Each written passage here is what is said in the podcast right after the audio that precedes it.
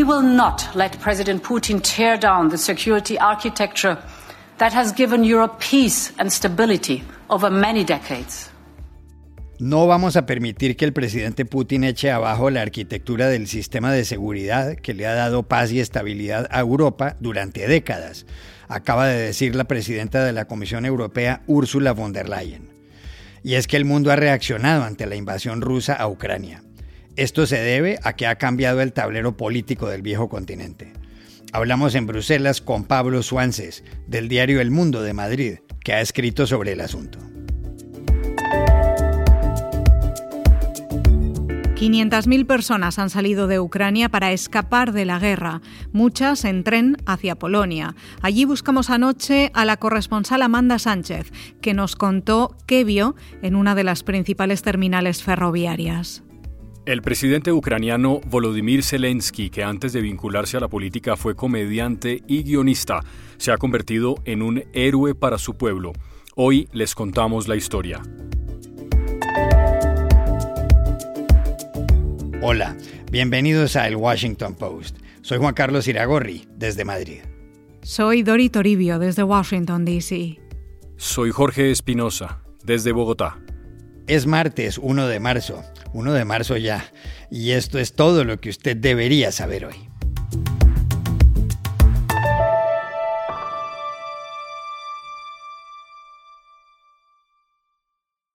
Hay novedades sobre la invasión de las tropas de Rusia a Ucrania, que comenzó por orden del presidente ruso Vladimir Putin. Ayer hubo un encuentro de las delegaciones de ambos países. Moscú quiere que Ucrania le reconozca la soberanía sobre la península de Crimea que invadió en 2014. Entre tanto, las tropas rusas han seguido atacando a la población civil ucraniana.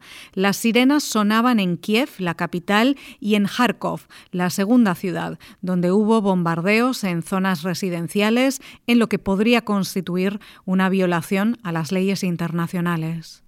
Varias entidades financieras rusas fueron retiradas del sistema SWIFT, que permite las transferencias electrónicas internacionales. Washington prohibió además las transacciones con el Banco Central ruso. El precio del rublo cayó un 40%. La bolsa rusa estará cerrada hoy y mañana. Molesto por eso, Putin puso en alerta máxima a la fuerza nuclear disuasoria de su país. Pero ayer, en un acto en la Casa Blanca, cuando le preguntaron al presidente de Estados Unidos, Joe Biden, si sus compatriotas deben preocuparse de una guerra nuclear, contestó no. Mr. President, should Americans be worried about nuclear war? No. La Unión Europea adoptó más sanciones, como cerrar todo el espacio aéreo a las aeronaves rusas y suspender la licencia de medios de comunicación como Russia Today, RT, o Sputnik. Fuera de eso, la FIFA sacó del Mundial a Rusia y la UEFA de sus competiciones. El presidente ucraniano Volodymyr Zelensky pidió la entrada de su país en la Unión Europea y Suiza apartó su neutralidad y congeló bienes rusos para sumarse a las sanciones. Su presidente, Ignacio Cassis, lo anunció agregando que caer en el juego del agresor no es neutral. Der Bundesrat hat die Neutralitätsfrage in diesem Lichte überprüft. Einem Aggressor in die Hände zu spielen, ist nicht neutral. La British Petroleum, la BP, dijo que venderá el 19% de las acciones que posee en la petrolera rusa Rosneft. Y atención, porque el fiscal de la Corte Penal Internacional, Karim Khan, anunció en La Haya que ha abierto una investigación por presuntos crímenes de lesa humanidad en Ucrania. Varios países europeos han reaccionado de forma hasta hace poco impensable. Es el caso de Alemania, Suecia y Finlandia, que envían armas al ejército ucraniano. Las dos últimas están considerando además entrar en la OTAN. ¿En qué ha cambiado el tablero geopolítico de Europa y del mundo, creado tras la Segunda Guerra Mundial? Se lo preguntamos anoche en Bruselas a Pablo Suances, corresponsal del diario El Mundo de Madrid, donde acaba de escribir del asunto. Yo creo que estamos sin duda ante una sacudida del tablero geopolítico global. Eh, después de muchas burlas, de todas esas parodias que conocemos sobre que Europa está siempre deeply concerned y no hace nada, ha habido un golpe sobre la mesa. Y la invasión de Ucrania se ha llevado por delante en, muy poquitos días un montón de tabúes casi históricos. Em, sabemos que la Unión Europea ha lanzado la mayor batería de sanciones de toda su historia para intentar destrozar la economía rusa y que ha aprobado por primera vez en la historia eh, entregar armas y material letal a Kiev. Y esto es un cambio que ahora quizás no valoramos, pero es trascendental para la política de seguridad y de, defensa. Lo que hasta ahora era solo, y lo digo un poco entre comillas, un gigante con pies eh, en forma de directivas, o sea, una potencia comercial y regulatoria, y ya está, ha dado un salto adelante enorme y sin darse cuenta en materia de seguridad y defensa. Y es algo que se buscaba por lo menos desde 1954, pero que fracasó una y otra vez. Dicho eso, yo creo que hay que, ser, hay que ser prudentes. Lo que hemos visto estos días es un primer paso, pero sabemos que no va a ser nada fácil mantener ese ritmo, menos cuando se pase la adrenalina o si la guerra acaba, esperemos que no, en una masacre eh, o si Moscú aumenta incluso sus amenazas nucleares. Pero es que hasta hace apenas dos semanas nadie hubiera podido imaginar, nadie hubiera creído que era posible que Alemania diera el giro que ha dado desde su recato más bien pacifista.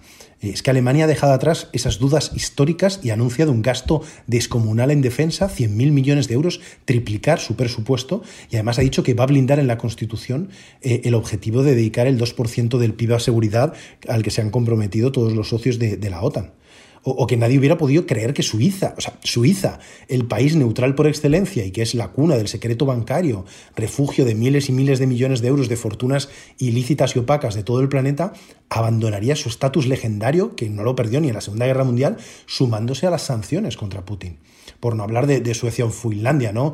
Eh, que están enviando armamento pisado, muy pesado a Ucrania, mientras eh, sopesan, y lo están sopesando realmente en serio por primera vez, pedir la adhesión a la OTAN ante esa amenaza expansiva rusa. Estamos ante una sacudida, pero yo diría que también es, un poco pronto para decir que es un giro o un cambio histórico o una revolución. Eh, si la Unión Europea quiere ser un actor geopolítico de primer nivel, debe consolidar lo que estamos viendo ahora estos días. La buena noticia es que hasta hoy no se lo creía, no pensaba que fuera posible, y se ha comprobado que sí, que se pueden hacer cosas impensables cuando hay voluntad política. La mala noticia, que esa actitud que sale solo durante las crisis profundas no es suficiente, y si quieres estar entre las grandes potencias tienes que mantenerlo en todo momento.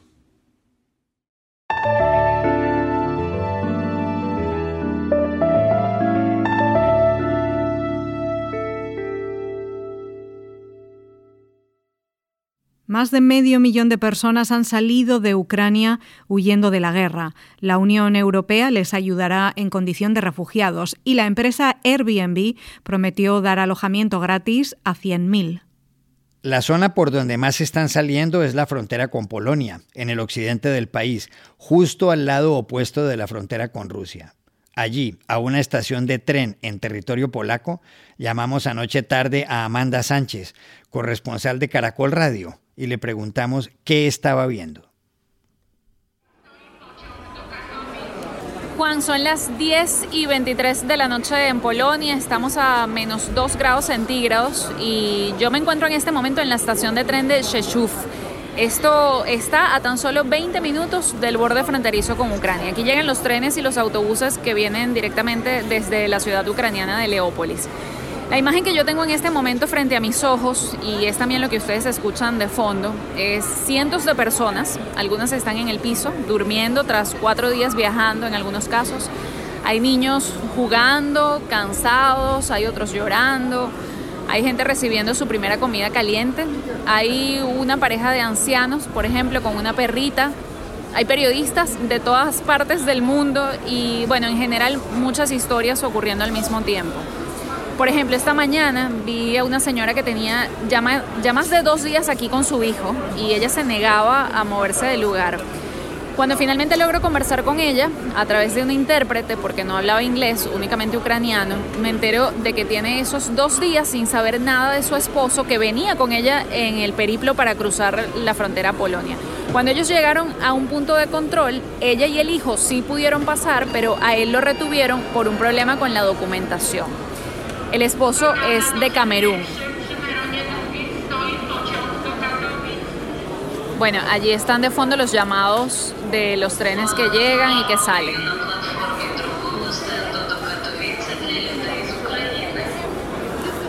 Esto nos decía ella entre lágrimas.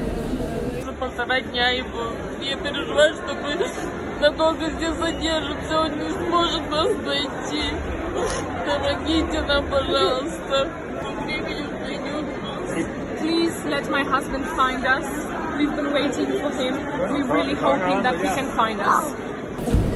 Sin embargo, mi sorpresa fue que ahora mismo, cuando regresé a la estación, ella seguía aquí y le pregunto si ha habido alguna novedad, alguna noticia sobre su esposo. Bueno, por primera vez la veo sonreír y me dice que pudo hablar con él, que tuvo que ir a un punto de control a demostrar que ella era su esposa y que ambos venían juntos desde Ucrania y finalmente lo dejaron pasar. Ya están aquí los tres juntos, aún con un destino un tanto incierto, porque no saben a dónde irán ahora exactamente, pero al menos ya juntos. Esta historia, Juan, se repite con diferentes nacionalidades y distintos matices. Desplazamientos, incertidumbre, cansancio, miedo, desesperanza en muchos casos, pero también sin duda solidaridad y determinación es lo que he visto.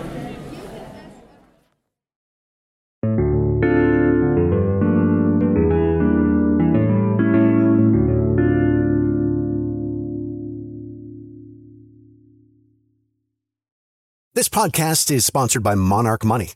Are you saving to reach your financial goals? Reaching those goals isn't just about getting more money, but by managing what you have. And the best way to manage your money? Monarch Money. Monarch Money is a new kind of finance app that's intuitive, powerful, ad-free, and takes the headaches out of budgeting. Try it free when you go to monarchmoney.com slash podcast. Monarch puts all your accounts, investments, transactions, and finances at your fingertips. With a complete view of your finances, you'll gain insights on your spending and find new ways to save. Plus, Monarch lets you customize your dashboard, collaborate with your partner, set custom budgets and goals and track your progress toward them. See why Mint users are turning to Monarch Money and loving it, and why the Wall Street Journal named Monarch Money the best budgeting app overall. Get a 30-day free trial when you go to monarchmoney.com slash podcast. That's M-O-N-A-R-C-H money.com slash podcast for your free trial. monarchmoney.com slash podcast. Con su país bombardeado por las tropas rusas, con muertos y heridos en varias ciudades y con una tragedia humanitaria de proporciones incalculables, el presidente ucraniano Volodymyr Zelensky se ha convertido en un héroe. Zelensky tomó posesión de la presidencia de ese país en mayo de 2019. Ganó las elecciones ampliamente. En la segunda vuelta logró más del 73% de los votos. Pero la forma como llegó a la política fue muy curiosa. Zelensky, de 44 años, fue por mucho tiempo un actor que protagonizó una comedia en televisión titulada Servidor del Pueblo. Su personaje era un profesor de historia de bachillerato que denunciaba la corrupción y terminaba elegido presidente. Parece una coincidencia. Antes de todo eso, en el año 2006, Zelensky participó en el programa Dancing with the Stars, Bailando con las Estrellas, y resultó ganador. Una canción que bailó fue Blue Suede Shoes, que cantaron Elvis Presley y Carl Perkins, entre otros, y que en ese concurso sonó así.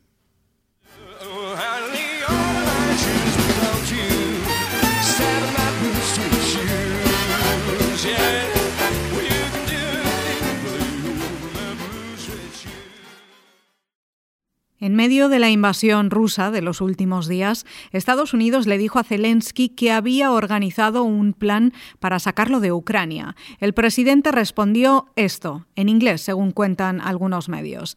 The fight is here. I need ammunition, not a ride. La pelea está aquí. Necesito municiones, no un viaje. Hay quienes dicen que el respaldo de la Unión Europea a Ucrania se debe a que, en una reunión con los mandatarios de los 27 países del organismo comunitario, Zelensky les dijo que estaba defendiendo los ideales del viejo continente y que quizá no saldría con vida. Todo esto le ha valido a Zelensky el respaldo del 91% de los ucranianos, según una encuesta. El presidente además ha dicho desde su refugio lo siguiente. El enemigo me ha designado como objetivo número uno, a mi familia como el número dos. El enemigo quiere destruir a Ucrania políticamente, derribando a su jefe del Estado. За наявною у нас інформацією, ворог позначив мене як ціль номер один, мою родину як ціль номер два. Вони хочуть знищити Україну.